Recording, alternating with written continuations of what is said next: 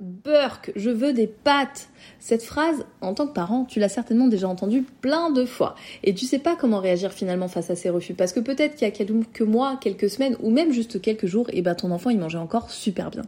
Alors j'ai une très bonne nouvelle pour toi. Parce qu'aujourd'hui, accompagné de Manon qui est orthophoniste, on a décidé d'unir nos forces pour vous aider, ton enfant et toi, à retrouver le plaisir de manger en famille et surtout de manger varié. On a créé un pack avec 20 modules vidéo à consommer quand tu en as besoin et surtout parce qu'on est maman aussi quand tu as le temps. Ce pack, il va te permettre quoi? Il va te permettre de décrypter le comportement de ton enfant face à son assiette, de mettre en place un véritable plan d'action pour l'aider à découvrir de nouveaux aliments avec plaisir de lui donner l'eau à la bouche grâce à des recettes saines spécialement conçues pour les enfants, et de transformer ainsi chaque repas en un véritable moment de plaisir, de fun et de découverte. Ce pack, il est disponible seulement pendant une semaine. Il disparaîtra le 17 mars. Nous sommes vraiment convaincus que c'est une véritable trousse de secours qui t'apportera une vision et des solutions à 360 degrés pour aider ton enfant à découvrir le plaisir d'une alimentation variée. Alors n'hésite pas, on t'a mis toutes les infos dans la légende de cet épisode et si tu as des questions, n'hésite pas à nous écrire un petit message. Je te laisse écouter ton épisode et je te dis à très bientôt.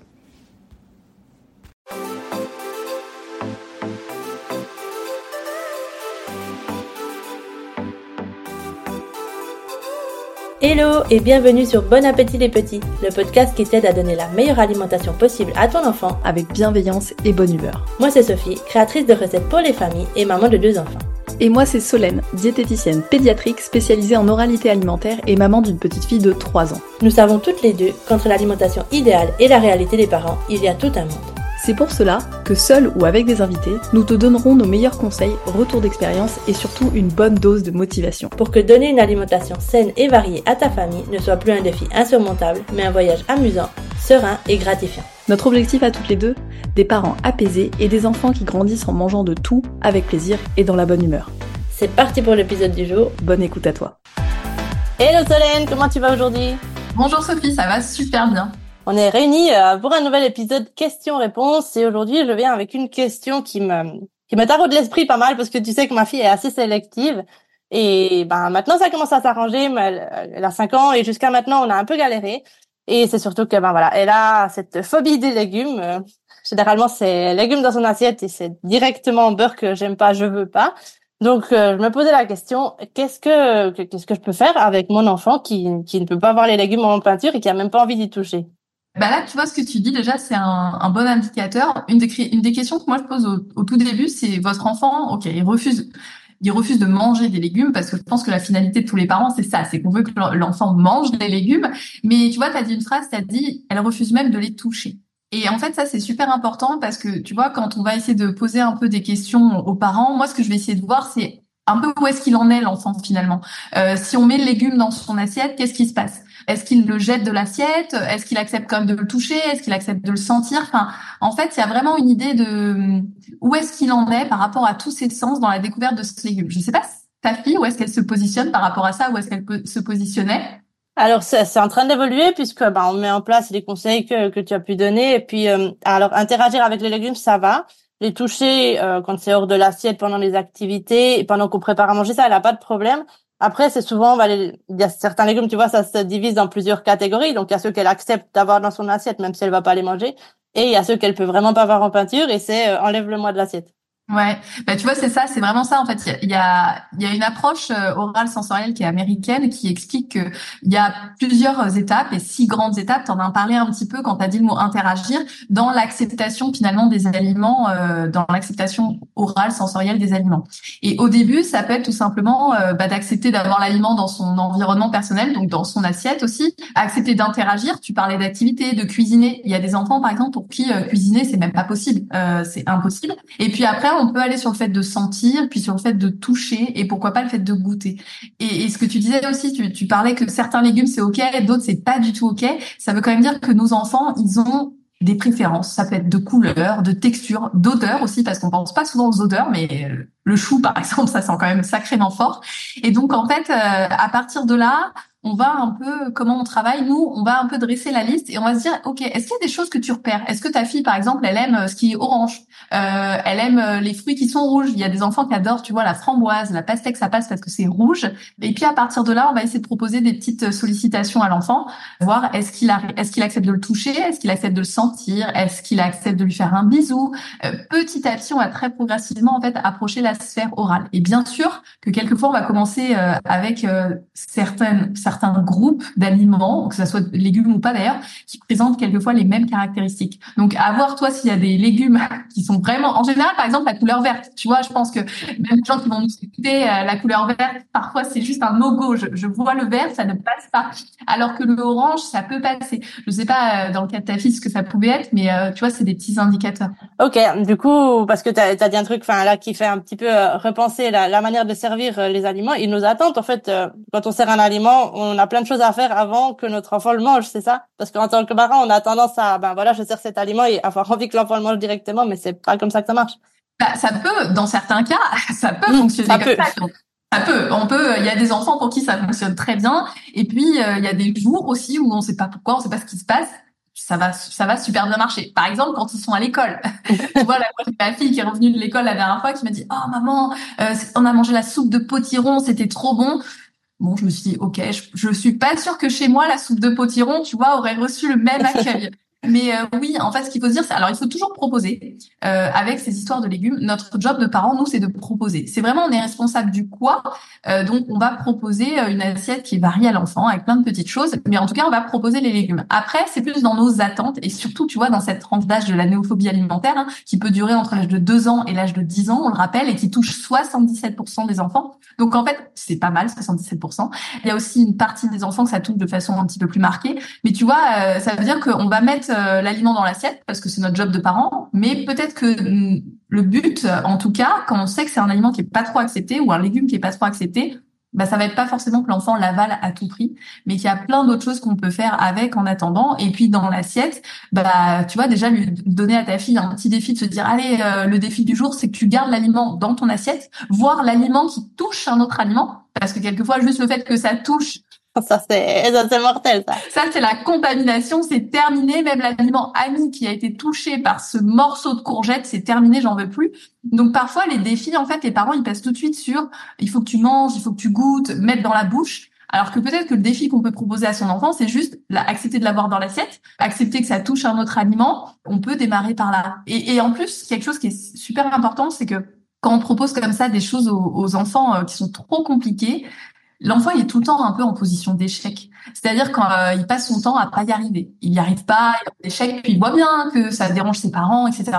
Alors que si on propose des choses qui sont un petit peu plus simples à réaliser pour l'enfant au début, ben on le met dans une position de réussite. Donc tu vois, on va lui proposer des défis, euh, réussir à le garder dans son assiette. A priori, on y arrivera peut-être un petit peu plus facilement que le mettre dans sa bouche. Et de réussir, ben, l'enfant il va se sentir en confiance, il va dire ok, j'y arrive en fait, etc. Et puis petit à petit, on va on va progressivement un peu augmenter le niveau de difficulté, et c'est-à-dire pour résumer, s'approcher de la bouche en fait. Ok. Ok. Et du coup, tu conseillerais de, ben, quand l'enfant réussit ce petit défi de, par exemple, approcher l'aliment, ben, de le féliciter, de lui donner une récompense? Alors ça, c'est un grand sujet. tu as dit deux mots, féliciter et récompense. C'est des, c'est des mots à débattre. Tu as envie un petit peu de...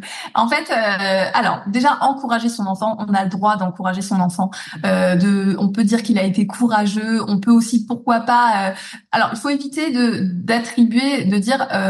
Euh, tu as, je sais pas moi, tu as gardé l'aliment dans ton assiette, tu es un gentil garçon, tu es gentil petit fille. Non, un enfant, il est gentil tout le temps. Voilà. Mais par contre, on peut tout à fait l'encourager en disant, ouais, on va toujours valoriser euh, l'effort plus que le résultat. Donc, euh, on va, on peut lui dire qu'il a été super courageux, en fait. Et puis, euh, peut-être que, du coup, toi aussi, parce que ça, c'est un truc important. Les parents, c'est important aussi que eux aussi jouent le jeu avec des aliments qu'ils n'aiment pas bah ils peuvent, ils peuvent dire, tu peux dire en tant que parent, bah regarde moi aussi je fais la même chose, j'aime pas trop ça, mais je le touche, etc. Euh, tout de suite ça met une, dimension qui est un peu différente. Donc on peut très bien encourager son enfant. Et après sur le système de récompense, nous on parle plutôt de renforçateur, de renforçateur qui peut être positif. Donc euh, bah, l'encouragement du parent est un renforçateur, hein, puisque ça, ça constitue un renforçateur. Le renforçateur c'est vraiment l'idée de euh, de venir euh, faire en sorte que le comportement attendu et qui a été fait finalement se reproduise. Et donc du coup, on va venir renforcer ce comportement. Donc ça peut être par des encouragements, ça peut être quelquefois par des petits jetons, quoi, des petites économies de jetons. Par exemple, on peut donner un petit, euh, je sais pas moi, une petite bille à mettre dans un bocal et puis quand tout le bocal est rempli, voilà, ça, ça peut être plein de choses. Ça peut être de faire une cabane si l'enfant il a réussi tous ses défis de la semaine. Le mieux, on est d'accord, ça reste la motivation interne. C'est la motivation interne qui nous permet d'apporter des, choses les plus positives. Mais quelquefois, quand la motivation interne n'est pas là, eh ben c'est pas mal d'aller chercher une motivation externe parce que finalement, ben, on n'a pas trop le choix. Donc pour les enfants pour qui c'est le plus difficile, on peut le faire. Alors souvent, nous, on commande, de le faire accompagner d'un professionnel parce qu'il faut que ça soit fait un peu dans le bon sens, avec les bons renforçateurs, et puis pour que ça marche, etc., il faut que ça soit fait dans un certain cadre. Mais euh, on peut tout à fait euh, faire ça. Il y a plein de petits tableaux où on peut coller des gommettes à chaque fois qu'on réussit son défi. Faut que ça soit amusant, faut que ça soit positif, faut rester dans le jeu, dans le ludique. Et puis quelquefois, on n'a même pas besoin de ça. Quelquefois, juste si on arrive à faire quelque chose de ludique à l'enfant, il n'y a même pas besoin de mettre euh, un renforçateur. on peut très bien proposer une petite sollicitation à l'enfant par le jeu en essayant de faire un jeu et toujours participer soi-même aussi au jeu, c'est important. Ouais, en fait, mettre du ludique et rendre le repas amusant au lieu de mettre la pression sur notre enfant pour qu'il goûte à tout prix son légume. Exactement. Bah de toute façon, ça marche pas. Enfin, je sais pas. Hein, je sais pas si tu as, dû essayer. Euh, ça, ne marche pas. Euh, au mieux, ça crée juste de la tension, euh, du, stress, une opposition, etc. Ça ne marche pas.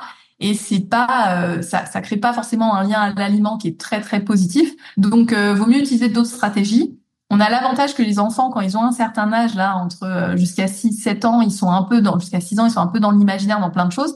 Et donc, en fait, si on fait un pas et qu'on entre dans leur monde, qu'on entre dans l'imaginaire, eh ben, on peut finalement réussir de grandes choses euh, parce que euh, on, se met à leur place et finalement par le jeu, par le ludique, on active tout ce système-là. L'enfant, il est plus intéressé par le jeu plutôt que de se rendre compte qu'il est en train de faire quelque chose qu'il apprécie pas trop. On va un petit peu, on est un peu malin, quoi.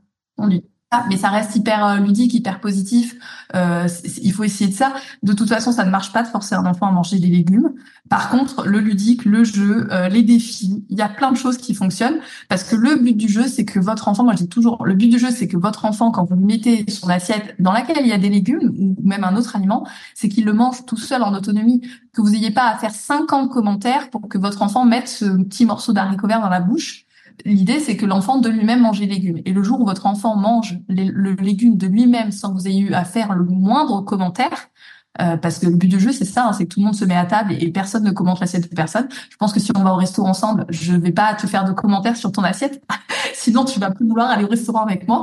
Mais tu vois, et, le but du jeu, il est là, et ça, on peut y arriver. Sincèrement, on peut y arriver. Euh, par le jeu, par le ludique, euh, par le fait de laisser un petit peu les enfants tranquilles quelquefois. Ça ne veut pas dire qu'on abandonne, ça ne veut pas dire qu'on arrête de proposer, mais on peut essayer de faire ça. Je pas si toi tu l'as fait avec ta fille, peut-être un petit peu. Oui, alors bah, moi j'ai depuis le début en fait j'ai jamais essayé de la convaincre de, de manger parce que je savais déjà que ça. Enfin, j'ai essayé avec le premier donc je savais que ça fonctionnait pas. Donc on a essayé toujours de bah, de proposer, mais en fait c'est vrai que moi ma solution au début c'était proposer, euh, mettre dans l'assiette toujours l'aliment et, et c'est tout en fait. Donc ça n'avait pas forcément beaucoup de résultats non plus parce que l'aliment il était là, donc elle le tolère, mais on n'avançait pas. Donc on a commencé à avancer ben, quand on a commencé, comme tu dis, à proposer des petits jeux, des interactions, fais-lui un bisou, euh, cache-le dans ta bouche, ou bien croque la carotte pour voir quel bruit ça fait. Euh, L'autre jour, elle est en train de croquer sa carotte à l'autre bout du salon pour voir si je l'entendais. Enfin, c'est euh, ce genre de choses qui fait que ben, là, on commence à avoir des résultats en fait, parce que seulement proposer, ça fonctionne pas toujours. Bah oui, en fait, l'exposition, c'est important. On le voit beaucoup un petit peu partout sur plein de blogs, etc. L'exposition, c'est important parce que c'est sûr que si, si, ta fille, elle voit pas l'aliment, forcément qu'elle a aucune chance de le découvrir. Mais ça ne suffit pas. Pour certains enfants, ça ne suffit pas. Et euh, il faut aller un petit peu encourager la découverte alimentaire. Mais encourager la découverte alimentaire, c'est pas faire pression sur l'enfant, c'est pas faire du chantage. C'est euh, être un petit peu euh, un petit peu malin et, et proposer des, des petites des alternatives comme ça pour que l'enfant découvre. Et finalement, les enfants à l'école, ils apprennent tout par le jeu, nos enfants. Donc bah pourquoi pas aussi jouer euh, avec les aliments euh, sur le temps du repas pour proposer des choses ludiques. Oui, puis on voit bien que, comme tu l'as dit tout à l'heure, que le but, en fait, c'est qu'à un moment, quand notre enfant sera adulte, en fait, qu'il continue à manger ses légumes. Et puis on se rend compte, je pense que si on est tout le temps derrière à devoir lui dire finis ton assiette, mange ton truc, bah il va peut-être le faire pour nous faire plaisir, mais le jour où on sera pas là, bah, il va décider de pas le faire. Alors que si on l'aide, si on l'aide à s'habituer, comme tu le dis, bah, petit à petit à découvrir l'aliment, interagir avec, il va prendre l'habitude de le manger et quand on sera plus là, il va continuer à le manger puisque ça aurait été plus plus doux ce chemin, non Ben oui, parce que c'est ce que je dis toujours. À un moment donné, euh, l'enfant euh, finalement euh, ne sera plus avec nous, ne sera plus chez nous. On n'aura plus le contrôle sur sur tout ce qu'il peut manger, faire, etc. Et en fait, bah, c'est là, à ce moment-là, que le but du jeu, c'est qu'on ait transmis le comportement alimentaire le plus simple possible, le plus agréable possible. C'est pour ça bah, que leur faire découvrir aussi en cuisine. Euh, pour les gens qui ont la chance d'avoir un potager, c'est absolument génial aussi. Toi, je sais que tu en as un. Et ben ça, c'est euh, c'est absolument génial parce qu'on découvre l'aliment sous plein de sortes, de telle sorte à ce que quand notre enfant arrive à l'âge adulte, il ait une relation saine. Avec, alors, on parle des légumes, mais finalement, c'est avec l'alimentation de manière générale. Euh, de ne jamais culpabiliser, de d'être à l'écoute de ses sensations, de son corps, de ses besoins. Et ça, c'est super important. Et et voilà, c'est, quelquefois il y a des stratégies qu'on adopte qui peuvent fonctionner à court terme. Donc euh, parce que notre enfant est petit et que nous on est parents et qu'on est dans une, on, est un peu dans une position où on est l'adulte et on peut venir imposer cette position à l'enfant. Donc c'est à nous d'apporter un cadre. C'est important d'apporter un cadre sur les temps de repas, sur ce qu'on propose, sur où est-ce qu'on mange. Il faut mettre un cadre. Mais par contre, euh, sur sur les quantités ingérées par un enfant, etc., sur ce que l'enfant met dans la bouche euh, bah ça, faut faire attention de la façon dont on peut euh, essayer euh, de proposer des choses. Donc euh, voilà, il y a plein, il y a plein de manières finalement de d'exposer notre enfant à une alimentation variée sans tomber dans le filme ton assiette, allez encore une cuillère, mange tes haricots verts et tu ta compote après, etc., etc. Après, on est humain, je pense qu'on l'a tous fait et fait, là, on le fait, puis on voit que ça marche pas, et on se dit ok, bon bah qu'est-ce qu'on fait maintenant? Ça ne fonctionne pas, ça ne marche pas, ça crée du conflit. Peut-être qu'avec certains enfants ça fonctionne parce qu'il y a un, enfin voilà, peut-être, mais bon, je, je je sais pas. Je me dis que le faisons ça de la manière la plus positive, la plus ludique possible, quoi, pour, vraiment avoir une vision à long terme. Ça, c'est important. Souvent, on a une vision à court terme de combien il faut qu'il ait dans son assiette, combien il doit ingérer. En plus, tu vois, quelquefois, avec les légumes, tu as le souci de la constipation, parce que souvent, c'est des enfants qui peuvent être constipés. Donc, le parent se met une pression énorme parce qu'il se dit, mais il faut qu'il mange telle quantité parce que sinon, il va être constipé, etc. Et puis, donc, bon, ça, il peut y avoir finalement plein de choses qui, comme, comme ça, qui s'imbriquent. Oui, après, je pense, ben, comme tu dis, euh, on doit pouvoir réussir à obliger un enfant à manger une assiette de haricots. Enfin, il y a des manières de le faire, mais ça va pas l'aider à avoir une bonne relation à l'alimentation, avoir envie de découvrir, à prendre plaisir à manger et à trouver que les légumes c'est quelque chose de chouette en fait. Cette obligation, ces, ces remarques, ces commentaires, ce chantage, en fait, ça va finir par le dégoûter, alors qu'il y a plein de manières, comme tu le dis, de faire que dans la vie tous les jours les légumes ça soit chouette et on passe des bons moments avec eux. Bah déjà, faut, faut en être convaincu soi-même, parce que tu vois, je trouve que les non, mais c'est vrai parce que je trouve que les légumes, euh, ça, je, je, trouve qu'on en a fait quelque chose d'hyper punitif, tu vois. Même point, euh, on en a fait quelque chose d'hyper punitif. Moi, je, je, sais que tu vois sur Instagram, je suis un compte que j'adore euh, de cuisine méditerranéenne, donc il cuisine énormément les légumes, et à chaque fois que je regarde ce compte, ça me donne super faim. Et pourtant, c'est des légumes, etc. Et en fait, l'idée, c'est de se dire, c'est nous aussi, à nous aussi adultes, de changer un peu cette vision qu'on a des légumes. On en a fait quelque chose super ennuyeux, quoi. Enfin, oh là là, ça.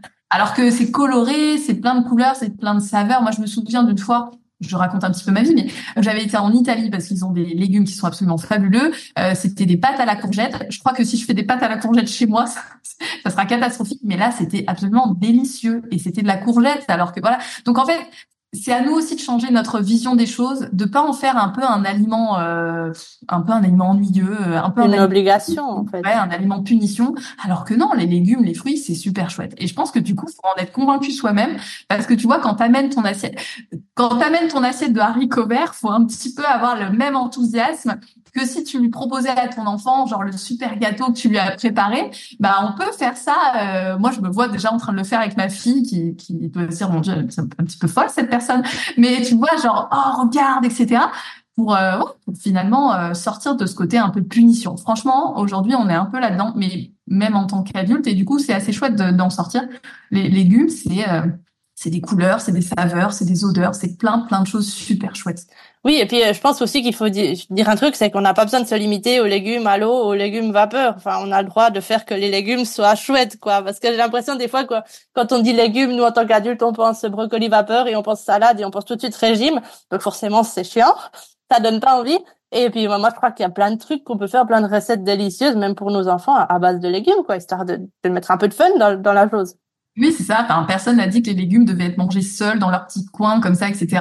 Euh, tu vois, la dernière fois, j'ai fait le, j'ai fait euh, ta recette du mac and cheese. Bon, le mac and cheese, on sait, hein, c'est, c'est pas le repas le plus léger du monde. Mais par contre, euh, bah, dans le mac and cheese, c'est une recette que t'as qui est au brocoli. Bah, c'était génial parce que du coup, c'est un mac and cheese au brocoli. Il y a des légumes dedans, mais c'est un plat dans lequel il y a aussi du gras, il y a aussi du, voilà, plein d'autres choses. Donc après, si on aime les légumes vapeur, c'est très bien. Parfois, les légumes à croquer, c'est super bon aussi. Mais oui, on a tout à fait le droit de les cuisiner d'autres plats dans des lasagnes, il y a des légumes en fait. On peut faire des lasagnes on peut faire des lasagnes végétariennes. Enfin, il y a mille façons de cuisiner les légumes. Je pense qu'il faut qu'on apprenne ça à nos enfants aussi. Comment on peut cuisiner les légumes? Et puis de quelle façon je les aime? Parce que je pense que par toi, moi, puis même tous les gens qui nous écoutent, personne n'aime les légumes de la même façon. Euh, il y a des gens qui vont aimer les poivrons cuits, d'autres les poivrons crus, mais peu importe, tant qu'on mange les poivrons finalement. C'est ça aussi qu'on peut apprendre à son enfant, c'est euh, bah, comment tu le préparerais toi, ou qu'est-ce qu'on pourrait faire pour que ça te plaise un petit peu plus? Et on s'adapte comme ça, tu vois, c'est comme les œufs souvent je parle des œufs. Enfin, je, je, je te donne un exemple. Je déteste l'omelette. C'est absolument incroyable. Je, je, ma maman que j'aime beaucoup, mais qui pensera moi si elle écoute ça, je devais manger le coin de l'omelette dès qu'elle faisait une omelette. C'est horrible. Maintenant, dès que j'ai une omelette qui s'approche, j'ai cette espèce de nauséeuse. Je peux pas. Mais tu vois, je mange des œufs durs, je mange des œufs au plat, donc on s'en fiche si je mange pas d'omelette. C'est pas grave. Mais tu vois, c'est d'apprendre ça finalement à nos enfants que bah, un aliment, on peut l'aimer de plein de façons différentes, on peut le cuisiner de plein de façons différentes. Il y a plein de façons qu'est-ce que toi t'aimes? Et, là on emmène l'enfant à découvrir des choses en fait. Ok, du coup tu nous confirmes que euh, on a le droit d'ajouter de la crème, du fromage, même des légumes si ça peut euh, pardon des légumes du ketchup si ça peut permettre à notre enfant d'apprécier ce légume. Enfin, n'est pas c'est pas interdit manger des légumes, c'est pas que manger le légume tel quel. Je, te confirme, Sophie, tu as le droit de mettre euh, de la matière grasse. Euh, et les enfants, il y a des enfants qui aiment bien tremper leur haricot vert dans un petit peu de ketchup. Euh, il n'y a aucun souci, si ça permet la découverte du légume, avec plaisir, bien sûr que bien sûr qu'on a le droit de le faire. Et du coup, ça, ça m'amène à une autre question, parce que je t'en ai déjà parlé avec ma fille, mais il y a un truc, c'est que elle, apprécie les légumes dans, dans plein de recettes, donc en finger food, en, en pancake par exemple, je pense au brocoli, dans des pancakes, dans des gaufres, enfin tout ce genre de, de petites recettes que je peux inventer. Là, il n'y a pas de problème. Normalement, la plupart des légumes, et en plus, elle sait ce qu'il y a dedans puisqu'elle prépare souvent avec moi. Enfin, je le cache rien. Donc là, ça passe. Par contre, dès que c'est entier, eh ben c'est pas pareil, quoi. C'est plutôt non. Tu, tu saurais me dire pourquoi? Bah déjà, c'est, chouette de pas lui cacher, de lui dire ce qu'il y a dedans. Ça, c'est important. Mais bah, c'est certainement que c'est pas le goût qui la dérange, mais c'est la texture, c'est l'apparence, c'est le visuel. Je veux dire, un pancake au brocoli ou un brocoli, c'est absolument pas le même aliment pour sa fille. Un pancake, c'est lisse, tu vois, c'est bien homogène. Un brocoli, déjà, ça a pas la même odeur non plus. Donc, tu vois, d'un point de vue sensoriel, ce n'est absolument pas la même chose. Donc, ce n'est pas du tout la même expérience sensorielle. Donc, nécessairement, la réponse n'est pas la même. C'est pas étonnant. Et c'est très, c'est d'ailleurs ce qu'on retrouve très souvent. Mais par contre, tu vois, c'est ce que tu dis, c'est souvent, il y a des parents qui, pour faire manger des légumes, euh, bah, du coup, vont beaucoup utiliser les pancakes, les muffins, etc. Ça, c'est super de faire ça d'un point de vue nutritionnel, d'un point de vue stratégique. OK, c'est parce que finalement, bah, ton enfant, il mange des légumes quand même. Mais on n'apprend pas à manger un brocoli avec des pancakes au brocoli. Ça peut être une étape, tu vois, pour euh, se familiariser avec l'aliment, pour se dire que c'est ok. Donc ça peut être une première étape. Mais après, c'est pas mal d'essayer d'amener l'enfant vers l'aliment sous sa forme entière, ou tu vois, sous vraiment euh, sous une forme où on voit l'aliment vraiment. Euh, c'est ça qui est pas simple, c'est plus difficile, mais en tout cas parce que c'est pas la même expérience sensorielle, ce que je te disais. Et puis parfois l'enfant il a des souvenirs aussi. Hein. Je veux dire ta fille euh, par rapport à son âge, il y a eu peut-être d'autres expériences qui ont peut-être pas été très positives et du coup bah il y a des souvenirs, il y a tout ça.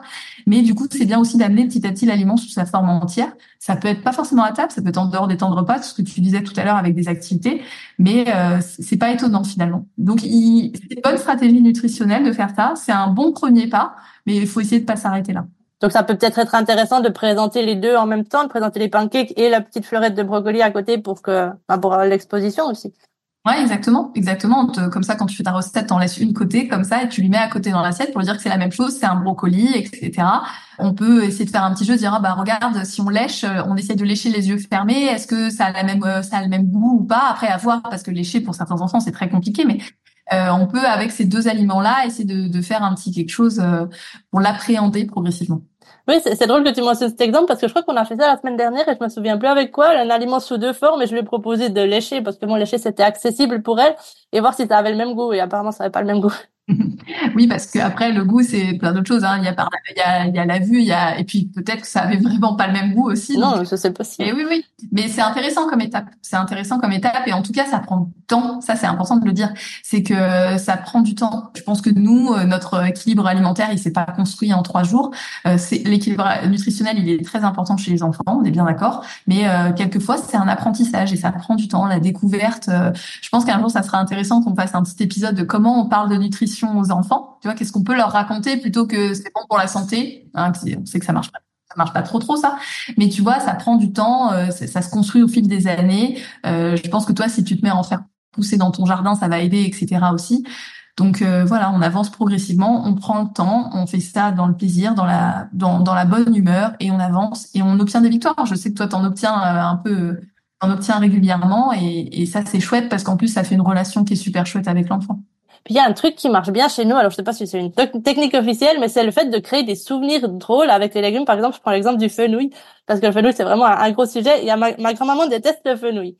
Et, et, ma fille se moque beaucoup d'elle, enfin elle rigole beaucoup avec elle. C'est vraiment un, jeu qu'elles ont. Donc, bah, ma fille, elle mange facilement du fenouil parce que c'est ce souvenir qu'elle a euh, justement pour charrier un petit peu. Après, il faut envoyer des photos à l'arrière-grand-maman qu'elle est en train de manger son fenouil et tout. Et je pense que c'est vraiment quelque chose qu'elle aurait jamais mangé s'il n'y avait pas ce jeu derrière, en fait. Ouais, parce qu'en plus le fenouil c'est fort, hein, tu vois. C'est pas... pas... facile le fenouil. Ah ouais, c'est pas facile, c'est fort, puis c'est un peu, voilà, en termes de texture, c'est pas simple. Hein. Bah oui, parce qu'il y a un souvenir positif. Donc vu qu'il y a un souvenir positif, et ça montre bien que c'est hyper important de créer des souvenirs positifs avec les aliments. Et du coup, tous ces petits jeux, ces petites activités que tu peux faire avec un aliment, même s'ils sont pas ingérés, bah, ça crée du positif. Ça crée que bah après quand je vois l'aliment, j'en ai des bons souvenirs. En plus, j'ai rigolé avec papa, avec maman, avec mon frère, avec ma sœur, et donc bah du coup euh, c'est tout de suite positif. Et il faut créer un maximum, un maximum d'expériences positives.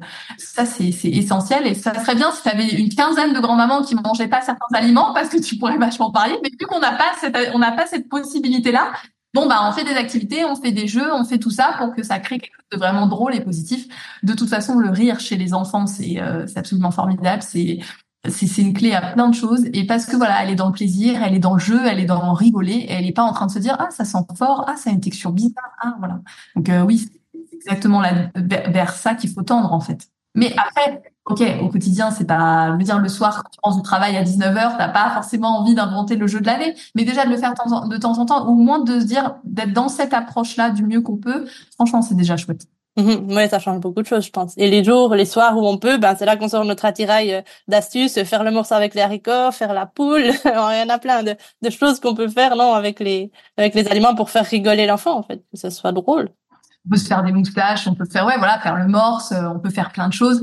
Et ben on sort quand on est en forme, quand on a envie. Puis les autres soirs on fait simple, euh, voilà. Mais du mieux qu'on peut, euh, c'est c'est déjà bien. Et puis d'être dans ce voilà au moins dans cet esprit-là. Puis parfois quand on a moins d'exigences aussi, il y a moins de stress, il y a moins d'anxiété. et du coup on avance finalement. On avance et on arrive à apprendre des choses, à enseigner des choses à l'enfant et il apprend à son rythme. Voilà. Donc en fait on n'abandonne pas euh, on le fait au, du mieux qu'on peut, euh, du maximum, et on avance comme ça petit à petit. Et du coup, il y a une dernière petite question que j'aimerais te poser. Mettons que notre enfant mange zéro légumes. Il y en a qui mangent très très peu de légumes. C'est plus utile de commencer par essayer de l'exposer à tous les légumes différents sous différentes formes ou de se concentrer sur un nombre limité de légumes pour commencer?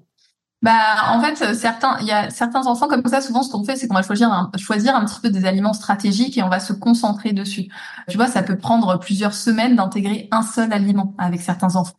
Donc dans ces cas-là, si le problème c'est que si une semaine euh, tu parles du petit pois, euh, puis la semaine après euh, tu vas sur la carotte et après l'aubergine, bah, l'enfant il a pas le temps de progresser, il a pas le temps de passer toutes ces étapes, il le voit pas assez, il a pas le temps de se familiariser. Et puis en général, le parent il s'épuise aussi, hein, parce qu'au bout d'un moment ça marche pas, ça marche pas, ça marche pas, donc il s'épuise. Donc c'est toujours intéressant de choisir peut-être un ou deux aliments stratégiques et de mettre l'accent dessus. Alors on n'en sert pas quatre fois par jour, mais en tout cas pendant voilà plusieurs plusieurs semaines, ça peut être plusieurs semaines, et ben on va mettre l'accent euh, sur ces aliments un peu stratégiques et on les choisit en fait quand on les choisit, on, on ce qu'on demande, ce qu'on fait, c'est qu'on choisit vraiment le panel alimentaire de l'enfant euh, en détail, euh, parfois avec les détails des marques, des couleurs, de tout ça.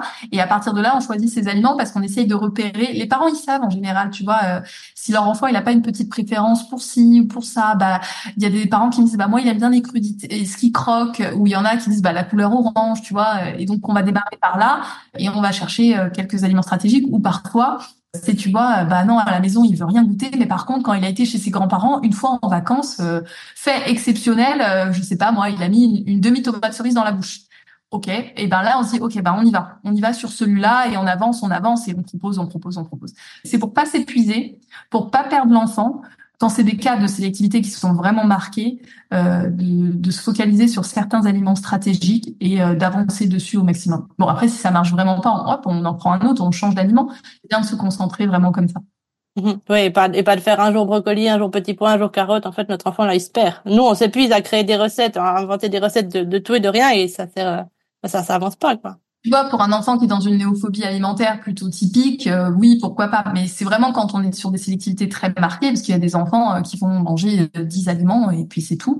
Bah là, on sait qu'il faut avoir une stratégie un petit peu plus intensive, entre guillemets, si on peut dire ça comme ça, avec des aliments stratégiques. Donc ça, c'est ça dépend vraiment du niveau de sélectivité de son enfant et de où est-ce qu'on en est. Euh, après, toi, je sais, tu vois, avec l'aubergine, tu m'avais raconté, tu avais fait un mois d'activité avec ta fille, et à la fin, miracle, euh, elle avait réussi, elle avait fait quoi? Elle avait goûté, non? C'est ça? Elle avait croqué une frite d'aubergine, oui. Oui, ben à force, elle la connaissait, là, l'aubergine. Ouais, au bout d'un mois, tu vois. Donc euh, parce que tu as mis l'accent. Euh, alors peut-être que si tu avais fait une fois les frites d'aubergine et puis tu les avais refait deux mois et demi après, Peut-être, hein, mais il est peut-être peu probable qu'elle l'aurait croqué. Donc parfois, euh, il y a des enfants qui ont besoin de, se familiariser, qui ont besoin de temps. Et puis, euh, ça permet de pas se perdre, parce que tu vois aussi, euh, vu qu'on est toujours dans cette idée d'approche par étapes, si tu commences par avec un aliment, tu fais ça, puis tu te souviens pas trois semaines après ce que tu as fait. Enfin, c'est difficile à suivre, tu vois. Alors que si tu que deux aliments, tu sais un petit peu mieux où est-ce que tu en es. Donc ça prend du temps parce que ça prend du temps, parce que c'est aliment après aliment, c'est ça se compte en semaines, voire ça se compte en mois. De toute façon, l'oralité, les troubles de, les troubles alimentaires pédiatriques ou même la sélectivité qui est vraiment très très marquée, bah ça prend du temps pour avancer, mais en tout cas, il y a des il y a des il y a plein de, de techniques un petit peu qui, qui peuvent fonctionner, mais voilà, il faut être patient. Oui, mais d'un côté, c'est rassurant de savoir que ça prend du temps et c'est pas parce qu'au bout d'une semaine, mon enfant a toujours pas croqué sa carotte que, que ça fonctionne pas, qu'il va jamais le faire, quoi. Ah ouais, mais souvent c'est ça, c'est qu'on abandonne un peu parce qu'on se dit oh je l'ai fait deux fois, ça marche pas, j'arrête. Parce que toujours pareil, on arrive avec un niveau d'exigence super élevé euh, en ayant l'espoir que l'enfant mange. Donc en fait, c'est ce que je dis, n'ayez pas d'espoir, n'ayez pas d'attente, enfin n'ayez pas de. Non mais c'est ça en fait. C'était un petit peu comme on dit, c'est euh, euh n'exigez rien, espérez le meilleur. Tu vois, c'est euh, on n'exige rien, mais on espère. Mais mais on voilà, on propose à l'enfant si si chaque on célèbre chaque petite réussite et puis on avance comme ça et on se dit qu'on y va tranquillement et voilà. Mais c'est sûr que si on part avec un gros paquet d'exigences etc euh, et des objectifs qui sont pas forcément réalistes, bah on abandonne. Mais euh, c'est normal. Hein. Moi demain je vais pas aller courir un 41 km pour faire le marathon alors j'ai jamais couru de ma vie, tu vois. Euh, donc c'est progressivement, progressivement, euh, on s'entraîne. Et, et d'ailleurs on le fait très bien dans plein de domaines de la vie. Mais tu vois, l'alimentation, on a un peu plus de mal, comme si ça devait être inné, spontané, etc. Oui, je pense que les parents, on a aussi une grosse pression sur le fait que nos enfants doivent manger et concrètement des légumes. Quand tu parles avec d'autres parents et ton enfant mange pas de légumes, il y a un peu ce sentiment de honte parce que bah, c'est bon pour la santé, donc il faut qu'ils en mangent. Oui. Mais le mien, il n'en mange pas, donc voilà, d'où d'où la pression, quoi. a beaucoup de commentaires. C'est beaucoup des parents qui reçoivent beaucoup de commentaires, en fait, que ça soit de la famille ou quand ils vont quelque part, etc. Oui, c'est beaucoup de commentaires et c'est pas forcément simple tout le temps de, de s'en défaire. Mais euh, oui, c'est ça peut du coup mettre un peu une espèce de pression. Et mais la pression, c'est jamais très efficace en tout cas sur les enfants. Ouais, il faudrait cette pression, il faudrait pouvoir s'en défaire avant de passer à table avec notre enfant, que ce soit un cadre relax et c'est ça qui va l'aider en fait. C'est pas simple, mais c'est ce qu'il faut faire mieux. ce qu'il faut faire. Oui, comme d'habitude, on fait de notre mieux et des fois on va on va tout foirer, mais on essaye de faire ah, euh, voilà chaque fois un petit peu mieux. Ok. Bah, je te remercie beaucoup pour, pour tes réponses. Je pense qu'on on a pu donner un petit coup de pouce aux parents qui se trouvent dans cette situation d'enfants qui ne veulent pas de légumes. Bah, avec plaisir. Et puis, on se retrouve tout bientôt pour un prochain question-réponse. À bientôt. À bientôt. Bonne journée.